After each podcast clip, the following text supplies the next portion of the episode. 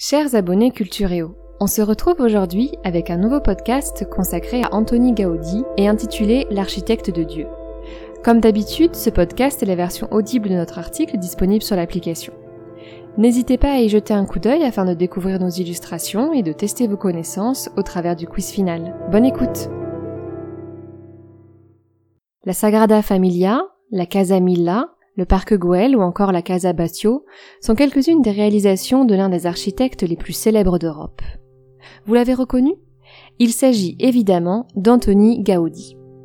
Le maître catalan jouit d'une grande réputation alors même que sa principale réalisation, la Sagrada Familia, n'est pas encore achevée.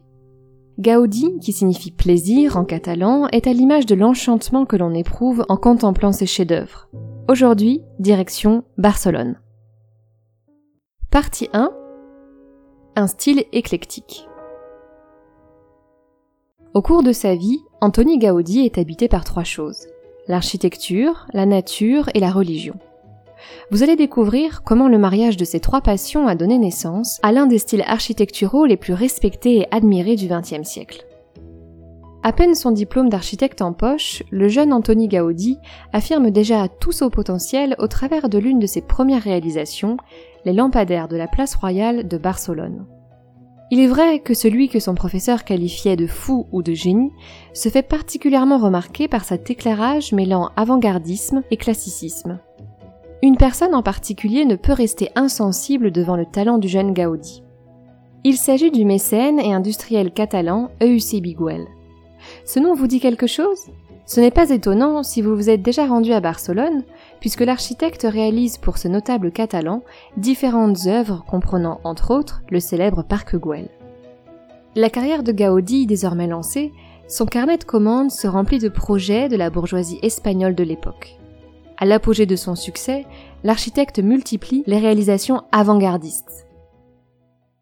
Partout où il va, Gaudi souffle une véritable révolution architecturale.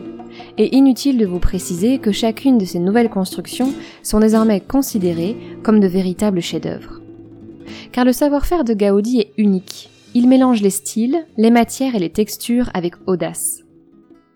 Le style Gaudi, c'est avant tout l'alliance des techniques artisanales comprenant la céramique, le vitrail, la ferronnerie ou encore la menuiserie, avec les nouvelles techniques d'utilisation des matériaux issus du progrès industriel. L'acier, le verre ou encore la mosaïque trencadis, c'est-à-dire à base d'éclats de céramique, se marient avec une liberté jamais vue auparavant.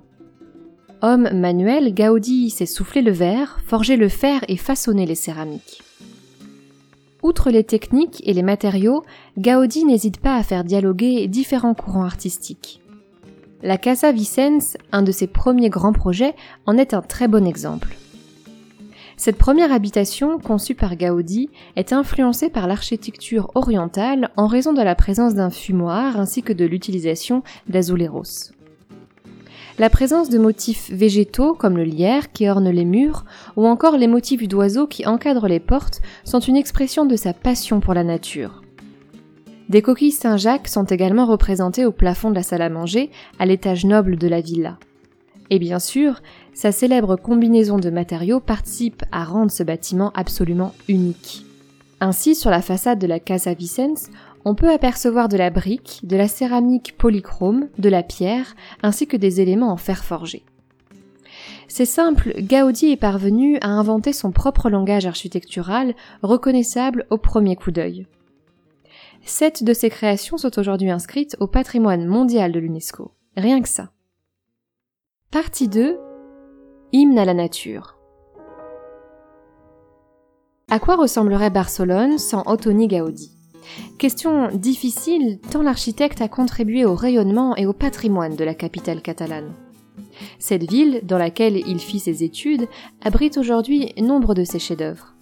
Ce n'est pas pour rien que Barcelone est surnommée la ville de Gaudi. Plus généralement, Barcelone est connue pour être le berceau du modernisme. Mais au fait, c'est quoi le modernisme? C'est un mouvement artistique qu'on le situe de la fin du 19e siècle jusqu'au début du 20e siècle. Il est l'équivalent de l'art nouveau que l'on voit naître à la même époque dans beaucoup de pays européens. Le mot d'ordre, liberté créative. Le modernisme a deux principales influences, le catholicisme et la nature, à laquelle les architectes vouent une grande admiration. Vous aurez sans doute reconnu deux des grandes passions qui habitent Antoni Gaudi. Très croyant, il intègre dans ses œuvres nombre de références religieuses comme témoignage de sa foi en Dieu. L'architecte voue également un culte particulier à la nature qu'il passe des heures à contempler dès son plus jeune âge. Il déclare même Rien n'est inventé, parce que la nature a déjà tout écrit. L'un des grands secrets d'Antoni Gaudi est qu'il conçoit ses réalisations par biomimétisme, c'est-à-dire en s'inspirant directement de l'esthétique de la nature. Prenons ainsi comme exemple la Casa Batio. Le moindre détail de cette construction évoque la nature. En fait, pour Gaudi, tout est métaphore, tout a un sens. La couleur bleue dominante, la toiture ondulante ne sont pas là par hasard. Cela nous projette pleinement dans une ambiance sous-marine. Sa façade, à l'effet spectaculaire, est composée de colonnes s'apparentant à des eaux et disposées près des fenêtres. Ne devinez-vous pas dans la toiture de cette habitation les écailles d'un animal marin? L'architecte à l'imagination inégalable s'inspire même de la nature jusqu'au bout des combles. En effet, 60 arcs caténaires y sont présents, donnant l'impression d'être encerclés par la cage thoracique d'un animal. Une autre habitation reflète cet amour pour la nature, la Casa Milla, dernière réalisation privée conçue par Gaudi et aussi surnommée la Pedrera, qui signifie la carrière de pierre. Encore un clin d'œil à la nature. Effectivement, sur la façade du bâtiment, nous pouvons apercevoir des blocs de pierre à l'apparence rugueuse et ondulante, comme façonnés par le vent ou bien les vagues de la mer. On vous laisse l'interpréter à votre guise. On ne pourrait évoquer Gaudi sans parler de son chef-d'œuvre le plus prodigieux, la Sagrada Familia. Suite à la démission de l'architecte Francisco de Pola del Villar, le maître catalan se voit attribuer ce projet colossal sur lequel il va travailler pendant plus de 30 ans avant de s'y consacrer exclusivement jusqu'à la fin de sa vie. Gaudi se l'approprie alors et donne petit à petit naissance à cette église catholique romane sortie tout droit de son imaginaire cet édifice religieux n'échappe pas au style naturaliste de l'architecte. Les piliers de la nef centrale s'apparentent à des troncs d'arbres. Quant à la voûte, elle s'inspire de la canopée, nous plongeant immédiatement au cœur d'une forêt lorsque notre regard s'élève dans sa direction. L'effet est accentué par les nombreux vitraux qui inondent la nef de rayons aux couleurs naturelles signe que l'existence de Gaudi est profondément liée à cette œuvre hors norme. L'architecte meurt, renversé par un tramway, alors qu'il se rend justement à la Sagrada Familia. Parce qu'il consacra une partie importante de sa vie à ce monument, il est enterré dans la crypte de la Sagrada Familia. Il est intéressant de noter que ce qui doit être la plus grande église du monde n'est toujours pas achevé. Pourquoi? Principalement en raison de la guerre civile espagnole, du manque de financement et de la complexité de l'ouvrage. Il est prévu que le monument le plus visité d'Espagne soit achevé en 2026 lors du centenaire de la mort de l'architecte.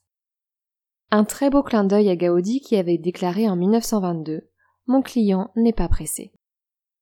Voilà, c'est la fin de ce podcast. Nous espérons qu'il vous a plu. Toute la bibliographie nécessaire à sa réalisation se trouve sur l'application. N'hésitez pas à nous donner votre opinion sur ce podcast et à tester vos connaissances au travers du quiz final.